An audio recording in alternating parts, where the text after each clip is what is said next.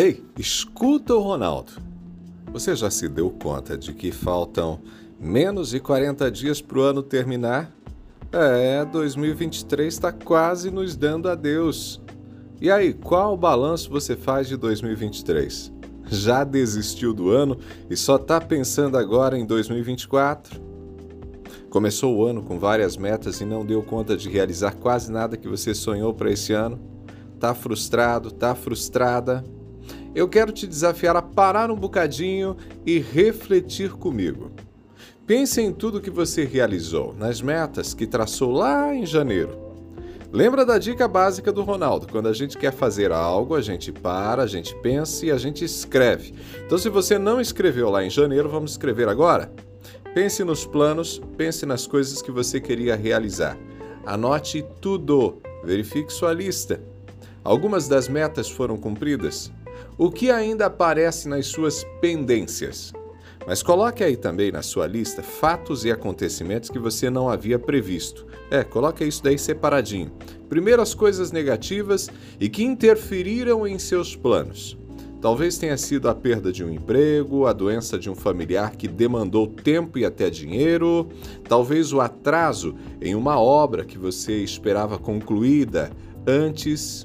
Veja as coisas que atrapalharam seus planos. Agora anote também os fatos ou os acontecimentos não previstos, mas que te abençoaram. Talvez uma oportunidade de trabalho que você não planejava, uma mudança de cidade, quem sabe uma gravidez. Essa lista é importante, hein? Essa lista aí completinha, do jeitinho que eu estou falando, é muito importante por pelo menos quatro motivos. Primeiro, para você avaliar o que você realmente deixou de fazer, talvez por procrastinar, por falta de disciplina. Deixar de fazer exercício físico, por exemplo, se esta era a sua meta, porque ainda não aconteceu.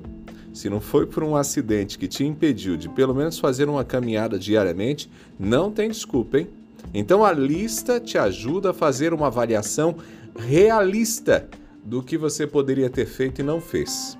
Segundo motivo, a lista é importante para você ver se você não exagerou nas expectativas. Os projetos são sonhos, mas precisam de um toque de realidade. Terceiro motivo desta lista que eu sugeri: se perdoar. Talvez você tenha desejado coisas que, por um acontecimento maior, se tornaram impossíveis. Talvez tenha sonhado mudar de cidade, mas seu pai ficou doente, precisou do seu cuidado. Isso passa a ser mais importante do que aquilo que você havia sonhado. Por fim, a lista também te permite agradecer pelas bênçãos que você não esperava e te alegraram neste ano. A gente geralmente se entristece pelo que não conseguiu, mas e tudo de bom que nos aconteceu e que não estava sequer em nossos desejos? Sabe, fazer essa avaliação nesta época do ano tem um efeito importante. Os estudos mostram que muita gente entra no mês de dezembro no estado depressivo em função das frustrações do ano. Então, se perdoar, ser grato e colocar os pés na realidade são atitudes importantes para que a gente viva com propósito. E para terminar, uma dica final. Essa eu quero que você preste bem atenção, hein? O ano está terminando, mas ainda não acabou. Celebre tudo de bom que aconteceu, mas pegue aquela lista do que você não fez, escolha um único item e coloque em prática. Uma única conquista pode te levar a, no dia 31 de dezembro, olhar para trás com a sensação de que, se você estiver de fato empenhado em mudanças, você é capaz de realizá-las. E aí você começa 2024 com um propósito maior, com mais motivação. Pegou a ideia? Eu sou Ronaldo Neso. Estou te esperando lá no Instagram, arroba Ronaldo Neso, arroba Ronaldo Neso, lá no Instagram. E pode ainda pedir essa mensagem por lá.